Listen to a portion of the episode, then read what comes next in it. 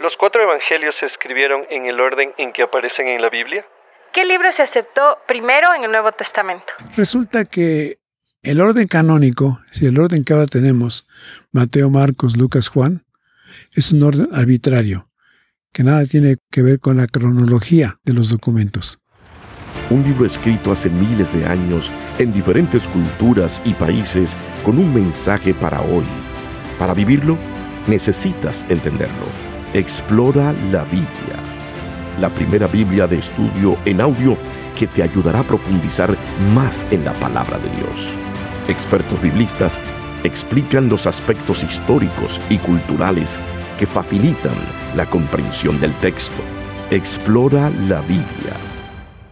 Me acompaña el doctor Alfredo Tepox, revisor de la Reina Valera Contemporánea, y quisiera preguntarle, ¿qué son los evangelios sinópticos? Muchas veces los estudiosos dan por hecho que la gente entiende qué quiere decir con términos como sinópticos. Claro, esas personas conocen la lengua griega y entienden perfectamente lo que quieren decir. Dicho de manera sencilla, sería una visión de conjunto de los tres evangelios, conocidos como sinópticos, concretamente el Evangelio de Mateo, el de Marcos y el de Lucas. Y se les llama sinópticos porque vistos de conjunto los tres simultáneamente, revelan fragmentos muy semejantes, información que pareciera repetitiva. Entonces, se les ha llamado así porque se presupone comparten la misma visión en cuanto a la persona de Jesús, o comparten la misma visión de la información que tuvieron a la mano al redactar sus respectivos documentos. Podríamos pensar entonces, ¿quién sigue a quién?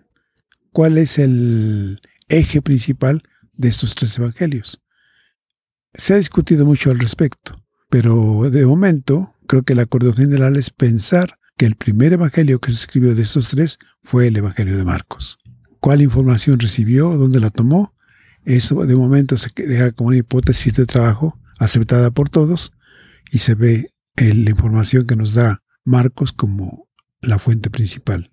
Le sigue Mateo, que revela otras fuentes de información como el nacimiento de Jesús, su genealogía, el sermón de la montaña, las siete parábolas presentadas en el capítulo 13, o los discursos finales, capítulos 23, 24 y 25, que no comparten con otros evangelios. Se ve a Marcos como fuente principal de información de Mateo, más algún material adicional que Mateo tuvo a la mano. Y entramos a Lucas, que vemos que también su relato es muy semejante a Mateo y Marcos, aunque el toque, la redacción, el estilo claramente difiere. Pienso en la parábola de la higuera. Mateo y Marcos dicen prácticamente lo mismo, mientras que Lucas lo cuenta de otra manera, pensando en un árbol realmente concreto que no daba por mucho tiempo higos, que quien plantó el árbol quiso ponerle fin, pero alguien le dijo, deja, lo por lo menos este año, y va a dar fruto. Y en efecto, la higuera da fruto un año después. Es tan diferente Lucas que entonces para Lucas se presupone las fuentes de Mateo y Marcos en común, más adelante una fuente de información que técnicamente se conoce como Q. Esta Q viene del alemán Quelle, que significa fuente.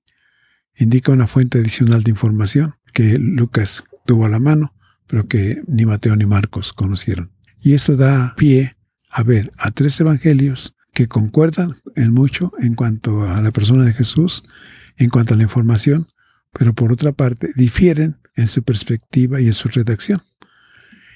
Se puede recalcar entonces o el elemento común de los tres evangelios o las diferencias, porque cada uno tiene su, propia, su propio toque su, propia personalidad. Y se le llama problema porque en efecto no está resuelto todo. Son más las preguntas que tenemos que las respuestas a que se han llegado. Pero problema sinóptico o no, el punto importante es que si nos damos cuenta, hay una gran coincidencia en cuanto a los temas recogidos en estos documentos. Hay personas que leen los evangelios y se dan cuenta que no coinciden todos los relatos. ¿Qué podríamos decir al respecto? Hay que pensar que estos evangelios fueron escritos muchos años después de los hechos. Entonces, lógicamente que habrá diferencias. Y que eso nos hace pensar que confirma la historia. Para unos la confirma. La, la gran mayoría vemos confirmados los hechos en esas diferencias. Para quienes no quieren aceptar el aspecto histórico de estos documentos, esas diferencias los desacreditarían. Es una cuestión de perspectivas. Pero yo creo que la mayoría de los estudiosos cristianos y teólogos que han abordado el tema concuerdan más en las coincidencias que en las diferencias. Es común pensar que el orden en el que los libros están en la Biblia es el orden en el que fueron escritos. Sobre los cuatro evangelios, ¿es esto así? Resulta que el orden canónico, si el orden que ahora tenemos, Mateo, Marcos, Lucas, Juan, es un orden arbitrario, que nada tiene que ver con la cronología de los documentos. No, el orden en caso cronológico, si después estuviéramos tan seguros, sería Marcos, Mateo, Lucas, pero no, no lo sabemos. Eh, lo que sí sabemos es que en algún momento a alguien le pareció más importante señalar la historia de Jesús desde el punto de vista genealógico y optaron entonces por poner a Mateo antes de los otros dos. Con esto damos una introducción a lo que vamos a escuchar más adelante del Nuevo Testamento, específicamente de los Evangelios, y vamos a comenzar con los episodios del Evangelio según San Mateo. Muchas gracias, doctor Alfredo Tepox, por aclararnos estos detallitos que para algunos está muy asumido, para otros no tanto.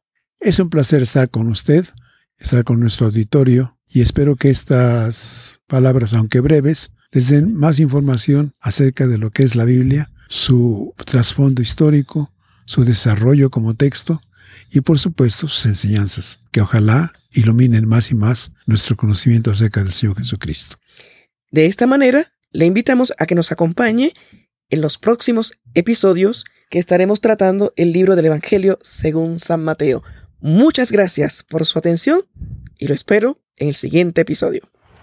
Un libro escrito hace miles de años en diferentes culturas y países con un mensaje para hoy. Para vivirlo, necesitas entenderlo. Explora la Biblia. La primera Biblia de estudio en audio que te ayudará a profundizar más en la palabra de Dios. Expertos biblistas explican los aspectos históricos y culturales que facilitan la comprensión del texto. Explora la Biblia